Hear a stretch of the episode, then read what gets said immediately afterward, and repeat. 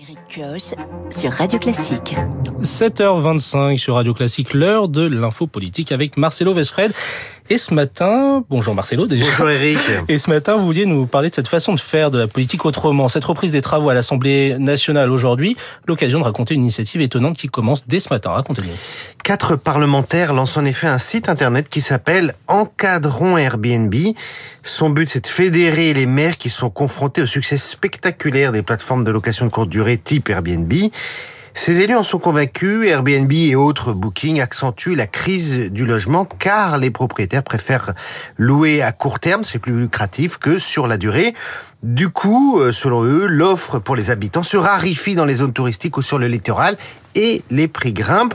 Ces parlementaires proposent donc de revoir à la hausse la fiscalité sur les locations de meublés touristiques de courte durée. Ils euh, prônent également l'extension des règles de limitation dans le temps aux résidences secondaires. Euh, ils proposent de passer de 120 jours de location maximum à 90. Enfin, ils veulent interdire la location des passoires thermiques en Airbnb.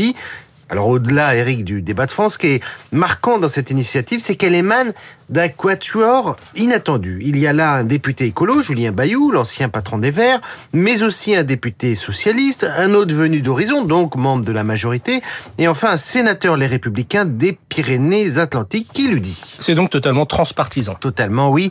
Et c'est vraiment à l'image du moment. Il n'y a pas de majorité absolue à l'Assemblée, donc les textes peuvent aujourd'hui passer s'ils trouvent des points d'appui entre plusieurs familles politiques.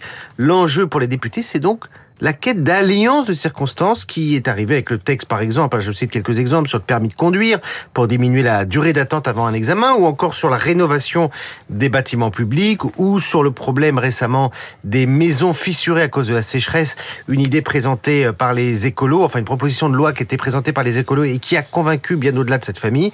En clair, le parlementarisme reprend du poil de la bête et ça peut paraître paradoxal parce que quelques grands débats extrêmement bloqués et conflictuels concentré l'attention médiatique et celle de l'opinion publique, comme euh, bien sûr les retraites.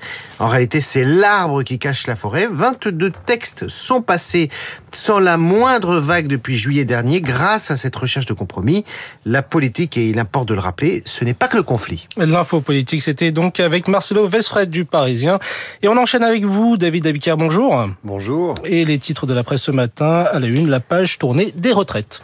C'est la tonalité des journées, en tout cas des échos, retraites, les décret d'application qui lance la réforme, titre le quotidien économique. Pour le Figaro, l'exécutif mise sur le social et le dialogue pour sortir de la crise. Prêt à négocier, interroge le Midi Libre, alors que Ouest France estime qu'hier, la rue a maintenu la pression. Pour l'opinion, c'est maintenant le test des négociations quand la Croix titre le bilan politique de cette interminable séquence et que Libération titre sur ce 1er mai entre rage et espoir. Enfin, à la une du Parisien, c'est le grand plongeon dans la Seine, le pari perdu de Jacques Chirac il y a 30 ans, on passe d'être tenu par Anne Hidalgo.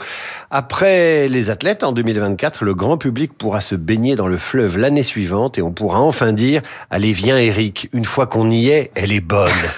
Merci beaucoup, David Avicaire. Et bonjour, François Geffrier. Bonjour. La matinale de Radio Classique continue à vous. Quel est le programme? Eh ben, on fait les comptes ce matin. Euh, alors, pas les comptes du nombre de manifestants d'hier, ça c'est la querelle habituelle, mais plutôt le rapport de force. Est-ce que le gouvernement peut passer à autre chose? Est-ce que les syndicats sont au contraire ragaillardis par une mobilisation importante Le grand spécialiste des questions sociales, Bernard Vivier, directeur scientifique de l'Institut supérieur du travail, sera dans ce studio à 8h15 dans les stars de l'info. Les comptes et les règlements de comptes politiques au programme des échanges de nos esprits libres à 8h40.